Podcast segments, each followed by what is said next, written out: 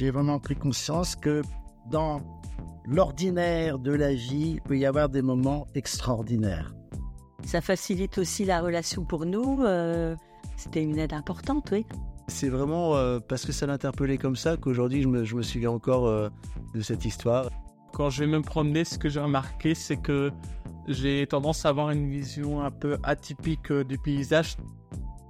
Bonjour, vous écoutez C'est ça aussi l'autisme, le podcast qui parle de différence et de vie de famille. Je suis Pauline Dewez et mon grand frère, il est super et il est autiste. Moi je ne le suis pas, mon autre frère non plus, mes parents non plus, alors forcément ce mélange ça donne un quotidien un peu particulier. Parfois c'est difficile de vivre ensemble avec des fonctionnements différents, mais parfois c'est génial. Et c'est de ces moments-là qu'on va parler ici, de ces moments qui resserrent les liens et font les bons souvenirs. Parce que les bons moments, c'est ça aussi l'autisme. Dans ce podcast, je fais ce que j'ai toujours voulu faire étant petite. Aller voir comment ça se passe chez les autres. Dans les autres familles où vivent ensemble des autistes et des personnes qui ne le sont pas. Et je vous emmène avec moi. Dans cet épisode, nous allons chez Vianney, 30 ans, diagnostiqué à 16 ans. Je lui ai demandé, ainsi qu'à ses parents et à son frère, de me raconter une anecdote de famille, de me raconter un moment ordinaire qui finalement ne l'était peut-être pas tant que ça. Je suis Jean-Marie, je suis le papa de Vianney. Je vais raconter une anecdote concernant Vianney quand il était petit, il avait peut-être 6 ans. Et cette anecdote est importante pour moi parce que j'ai vraiment pris conscience que dans l'ordinaire de la vie, il peut y avoir des moments extraordinaires. C'est ça qui m'a marqué, je crois. Alors on était en vacances, on partait en vacances, mois de juillet, et on, on avait une maison de location en montagne.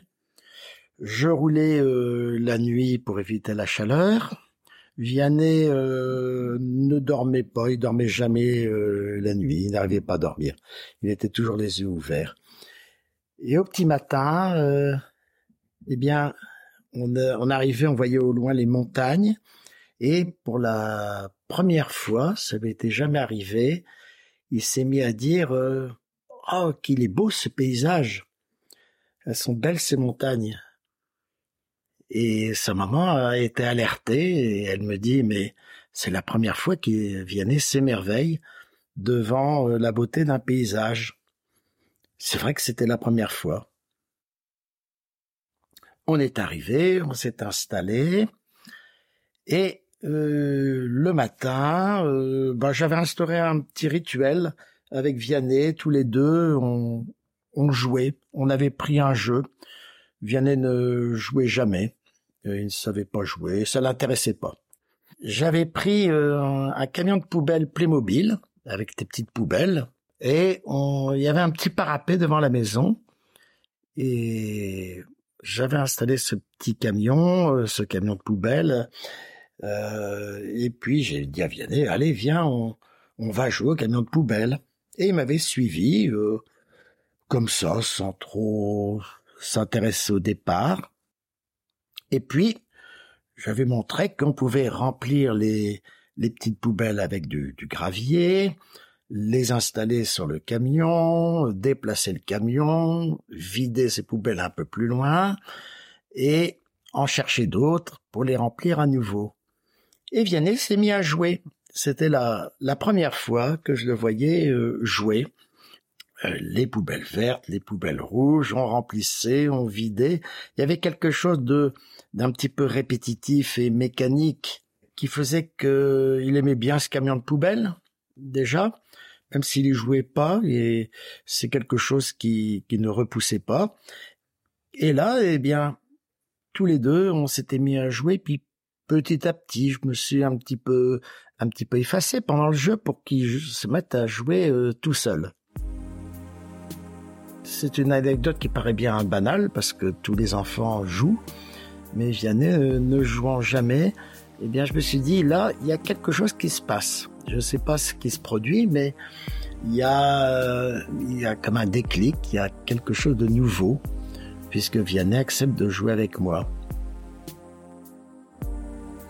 Et du coup, euh, eh ben on a recommencé le matin à jouer, euh, tantôt au camion, tantôt au ballon. euh, on se lançait le ballon. euh, avec ce ballon, on jouait à inspecteur gadget, je me souviens.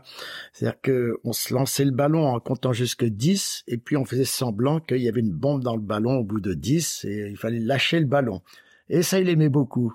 Donc, euh, c'est un enfant qui commençait à à être capable d'imaginer euh, un jeu, c'est quelque chose d'assez symbolique finalement. Déjà, le fait de s'émerveiller devant un paysage, c'était euh, la capacité à s'ouvrir un petit peu au monde, à regarder, à observer, euh, au-delà de lui-même, ce qui lui était pas du tout habituel. Et puis le jeu, bah, c'est quelque chose d'un petit peu abstrait. Euh, et là, il, il, il y arrivait. Il entrait dans cette abstraction-là. Et donc, c'est l'ordinaire qui devient extraordinaire. Au fur et à mesure des années, par la suite, ben, Vianney n'a jamais beaucoup joué. Euh, Ça lui arrivait de temps en temps, mais il jamais, il n'a jamais fait de Lego. De temps en temps, avec les Playmo, ce- on, on, on jouait de temps en temps, ça, ça arrivait. Euh, maintenant, bon, avec son portable, il prend, il prend des photos de paysages quand on se promène, il s'émerveille. Euh, là, il y a, eu un- une grande avancée.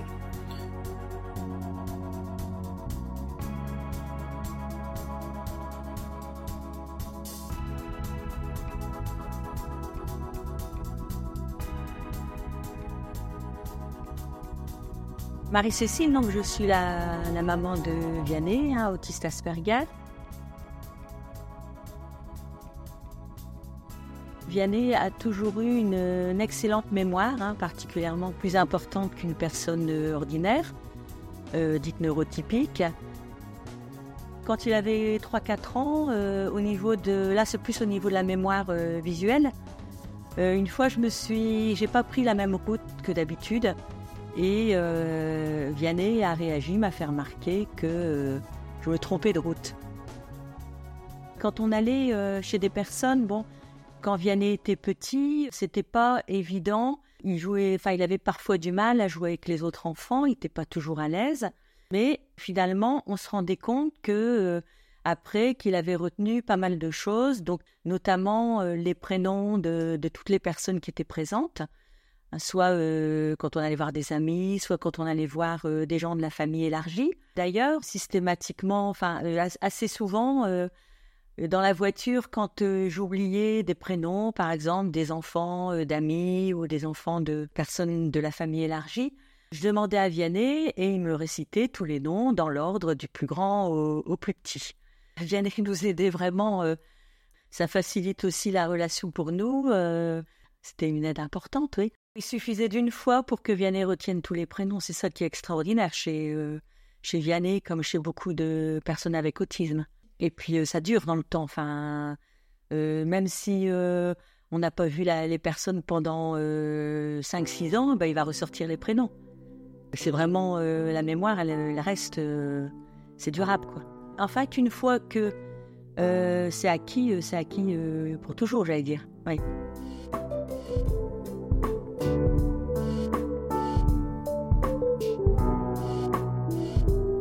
Je m'appelle Sylvain, je suis le grand frère de, de Vianney.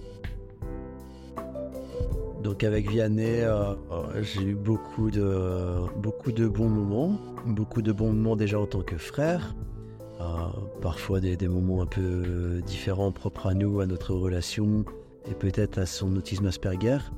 Mais là, je vais juste vous raconter une petite anecdote, une expérience agréable, intéressante, que j'ai eu le plaisir de partager avec lui. Alors c'était euh, lorsque Vianney passait son baccalauréat, je crois qu'il devait avoir à peu près 19 ans, et j'avais pour idée du coup, euh, pour l'aider à s'améliorer en anglais, de l'emmener à Canterbury, c'est une, ville que j'aime beaucoup, et c'est aussi un petit peu pour transmettre euh, la tradition familiale, puisque mon papa notamment m'avait emmené quand j'étais petit pour, pour passer une journée, c'était un petit peu la tradition. Donc euh, nous sommes partis à deux en bateau pour faire la traversée. Euh, et puis arrivé là-bas, bah, c'était un petit peu l'aventure quand même, comme j'aime bien euh, faire en général. puisqu'on était hébergé en couchsurfing. Donc j'avais trouvé un logement, c'était complètement l'inconnu. On s'est retrouvé chez un couple de Hongrois qui habitaient au Canterbury depuis quelque temps. Eux n'étaient pas prévenus que Vianney est porteur d'un autisme Asperger. voilà, moi j'ai laissé les choses se faire normalement. Et puis, bah, il avait quand même un faible niveau d'anglais. Donc, c'était assez rigolo parce qu'il devait se faire comprendre. Et au final, il était plus à l'aise que beaucoup d'autres personnes euh, françaises, finalement, pour parler anglais, avec un accent euh, très français, comme moi. Hein.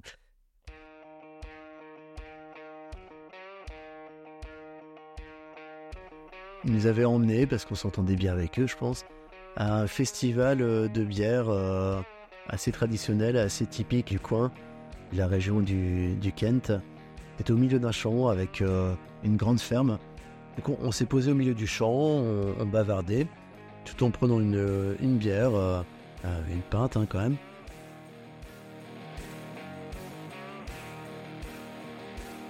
D'un coup, Vianney m'interpelle et il me demande si c'est normal derrière, sur une boîte de foin, euh, il, pense apercevoir un, monsieur tout nu. Alors, euh, moi, je me retourne, effectivement, c'était. Euh, eh ben, il y avait un monsieur tout nu avec une bière à la main, en train de, chanter ou d'interpeller les gens. Et, voilà, donc c'est. Et bon, bah, moi, ça m'a fait un petit peu rigoler, mais voilà, après, c'était passé. Et en fait, lui, non, ça l'a vraiment interpellé. Et avant de rigoler, il avait besoin de comprendre pourquoi il se mettait tout nu sur une, sur, sur botte de paille avec une bière à la main. Mais bah, j'avais pas d'explication. Voilà, il se met tout nu parce qu'il se met tout nu parce qu'il a, une bière à la main justement. Voilà, je lui ai dit bah non, c'était pas forcément euh, parce que cette personne était folle qu'il a qu'il était tout nu avec une bière à la main, mais il voulait peut-être faire rigoler ses copains euh, avec les effets de, l'alcool en plus. Et, euh, et, du coup, à partir du moment où il a compris, bah, ça l'a encore plus fait rire. Et il m'en a reparlé pendant longtemps de cette histoire. C'est quand même un, physicien, un scientifique contrairement à moi. Donc, euh, du coup, lui avait besoin de comprendre, de comprendre pourquoi ce monsieur avait envie de se mettre tout nu euh, sur une botte de paille avec une bière à la main à, chanter. Ou...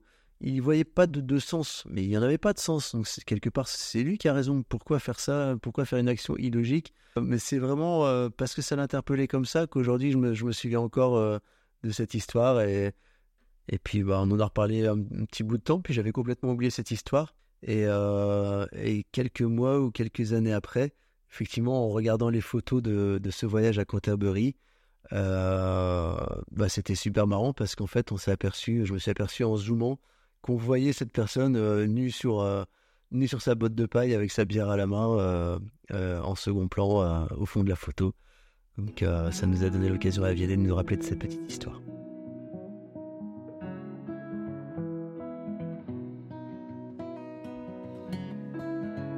Bonjour, je m'appelle Vianney, j'ai 30 ans.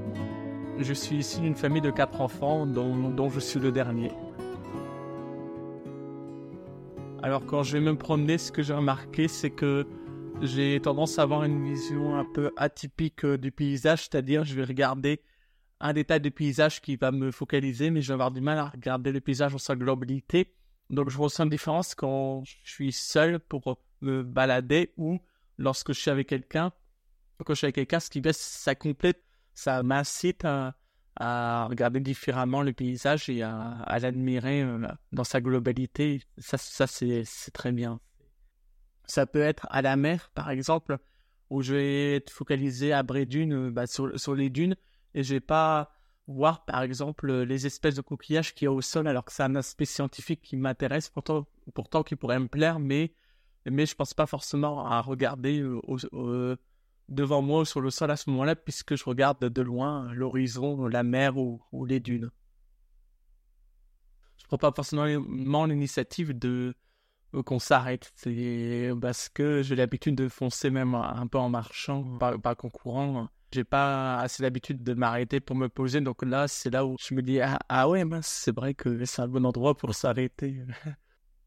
J'aime bien un numéro un quand même. Enfin, dans ma routine plus euh, l'intensité parce que parce que je vais être content de moi. Euh, j'ai bien aimé avoir un objectif, surtout quand j'ai quelque chose à préparer. Ça peut être un objectif pour une compète. Là, euh, je vais tout, parce que je suis un côté perfectionniste, même là-dessus, je vais tout faire pour y parvenir. Donc là, si, si je fais une pause, par exemple, enfin une pause qui n'est pas prévue, que je vais m'arrêter par contrat, là, je vais pas être content.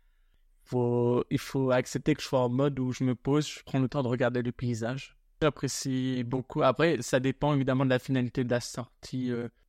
c'était, je veux dire, pour se balader, là, bien sûr, le but premier, c'est d'admirer le paysage. Je prends même beaucoup de photos sur mon téléphone pour le partager à mes amis.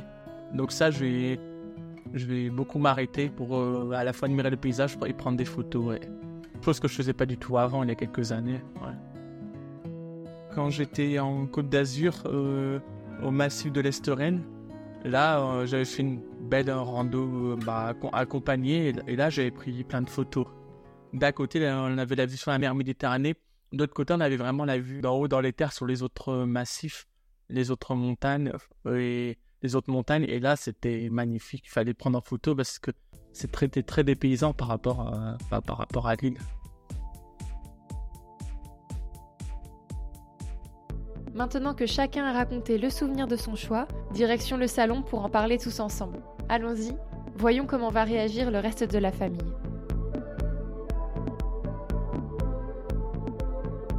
Alors, euh, en fait, euh, moi, tout à l'heure, j'ai téléphoné euh, à son parrain qu'il a ah, tout à l'heure Oui. Ah, c'est marrant. Oui, qu'il a accueilli dans le sud. Donc, j'ai un petit peu en rigolant. ça va au niveau des balades Est-ce que vous arriviez Enfin, est-ce que Yannick vous attendait? Parce que bon, je connais son rythme. Hein, il a un rythme vraiment. J'avais envie d'aller vite. Et puis, il est très entraîné. Alors euh, ils ont dit bah oui, aucun problème, euh, ils s'adaptent à notre rythme et puis euh, ils ont même sont rajouté qu'en fait ils trouvaient que Vianney faisait très attention aux autres mmh. et que ils trouvaient que même par rapport à leurs propres enfants, il était peut-être plus attentif que ah plus vigilant. Mmh. il me disait plusieurs fois niveau ménage aussi.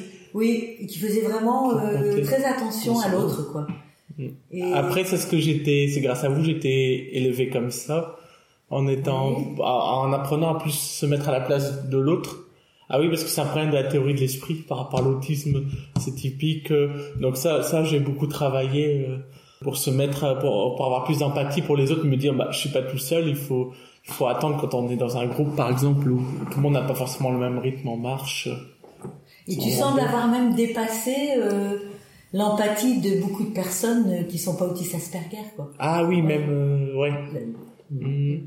Ouais, c'est vrai. Ah oui, donc ça les a touchés. Oui, oui, oui. Mmh. Parce qu'ils avaient vu que j'avais un bon rythme et que je savais euh, m'arrêter, que je savais. Oui, et même pour le reste, ils ont trouvé que tu faisais très attention à eux. Ah oui, donc ça, ça, ça leur a fait plaisir. Oui. Donc mmh. tu pouvais revenir quand tu voulais. Ah ouais, c'est ça. Mais alors sur le, le, côté focus sur un détail, je l'avais pas trop en tête. Euh, ça m'étonne pas. Après, on est peut-être tous un peu comme ça, mais tu l'es peut-être plus que d'autres. Euh... Avoir un détail du paysage. Ah oui, un élément, ouais, un détail, oui, oui. Un élément qui est, pour lequel tu es plus. Encore euh, maintenant, je trouve. À la mer, non, vous avez remarqué? Euh, Oui, oui, oui, bah, tout le temps, euh, sans cesse, tu es attentif à des détails. ça peut être une qualité comme ça peut être euh, ah, un défaut. Euh, euh, la, la, qualité, même dans ton boulot, l'attention à des détails, ça peut être très important. Ah, oui, tu vois des détails que les autres ne voient pas. Donc ça, ça peut être très très important, même dans ton travail, j'imagine. Hein. Comme tu travailles dans un labo de recherche, ça c'est un atout. Ouais, enfin pour eux, c'est un gros avantage. Ouais. Et le défaut, c'est vrai que c'est de ne pas voir autre chose, du coup, de ne pas voir la globalité, de pas c'est contextualiser, de pas donner du sens, mm. euh, puisque tu te focalises sur le détail. Euh. Du coup, pour raconter à des amis, c'est un peu plus compliqué. À oui, par exemple. Ils vont pas forcément être intéressés par la même chose que toi. Ah oui, oui, oui, c'est vrai. Et le jeu avec les camions de poubelle, tu avais à peu près quel âge? Parce que je me souviens plus. Oula, quel âge j'avais? Tu te rappelles pas non plus? 8, 8 euh, ans peut-être? D'accord, j'avais dit 6 ans, c'est plutôt 8 ans. Mais je, c'est ce que je me rappelle du mécanisme du camion de poubelle, ça me faisait rire de voir les éboueurs, parce que j'aimais bien regarder le mécanisme, le fait que ça montait les poubelles. c'est ça. J'aimais beaucoup. Tu as toujours été intéressé par le côté technique. Oui, côté technique, Oui. bah, les machines à laver aussi, ça, Ouais, qui ouais. tournaient, ouais. Tu voulais Quand toujours c'était comprendre mécanique. comment ça fonctionnait. Bah ouais, c'est vrai. Ah, par contre, t'as été déformé un peu, c'était pas en rando, j'avais dit que c'est beau plutôt quand on était en pleine rando euh, face à un beau paysage, c'était pas en voiture, je pense. C'était vers 12-13 ans Oui. où euh, Quand j'étais que en secteur. là, Vianney euh, marchait en montagne, c'était un très bon marcheur. Il Hmm. nous suivait, il faisait des kilomètres, il, est- il avait pas du tout de... Je ressentais pas la fatigue. Oui, t'avais pas du tout le vertige, enfin euh, peur Mhm. quand on était sur des petites euh, Ouais. Un jour, tu as dit euh, c'est beau le paysage et c'était bien en marche. Hmm. Et t'avais 12-13 ans, donc euh, c'était beaucoup plus tard. Ouais, j'avais un peu oublié ça, que effectivement, euh, tu jouais pas trop. Et Mhm. par contre, t'es intrigué par d'autres d'autres choses qui Que les autres n'auraient pas remarqué. intrigué d'autres phénomènes. Oui. Après, ça a été dans des dans des discussions à deux, enfin, Mhm. mais moins dans le dans le jeu effectivement. Et encore maintenant, quand il y a les- nos petits-enfants, t'as du mal à rentrer dans leur jeu, par exemple. Ah, ce côté qui a de pour moi en ce moment, c'est même au niveau de ma fiole, du coup, c'est côté euh, affectio, j'ai un peu de mal au- avec les enfants, non Tu fais quand même des jeux avec eux, par contre. Euh, T'essayes Ouais. vraiment, tu fais l'effort. Mhm.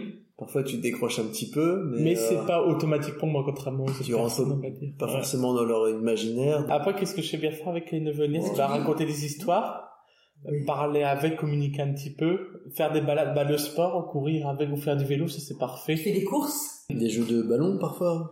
Ouais, ça c'est bien, ça, ça se passe très bien. En tout cas, ils t'aiment beaucoup. Hein. Ah ouais, bah, moi aussi, ils sont très mignons.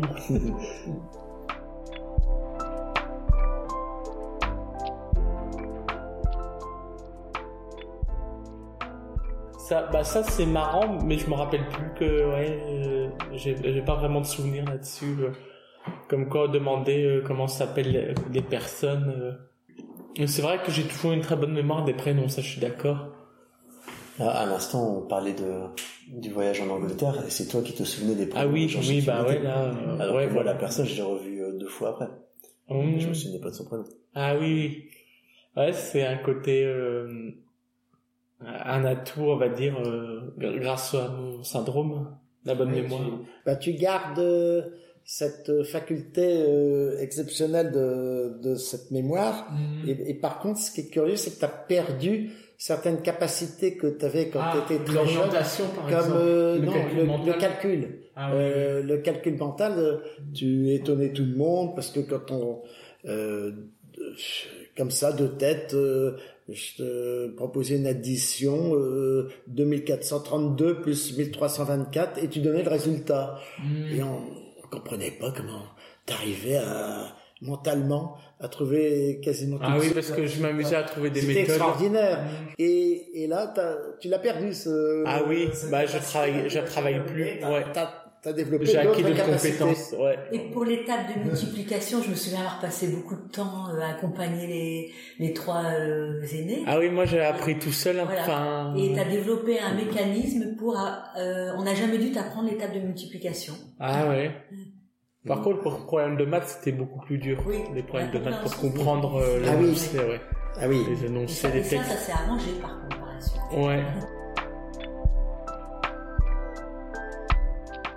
Bah quand tu parlais du voyage, surtout du festival, j'avais repensé à ça aussi, euh, le ballot de. Quelque chose que j'avais pas l'habitude de voir même en France en, en soirée par exemple. Tu m'as d'abord demandé, mais c'est normal, il y a quelqu'un de tout nu là-bas. ouais.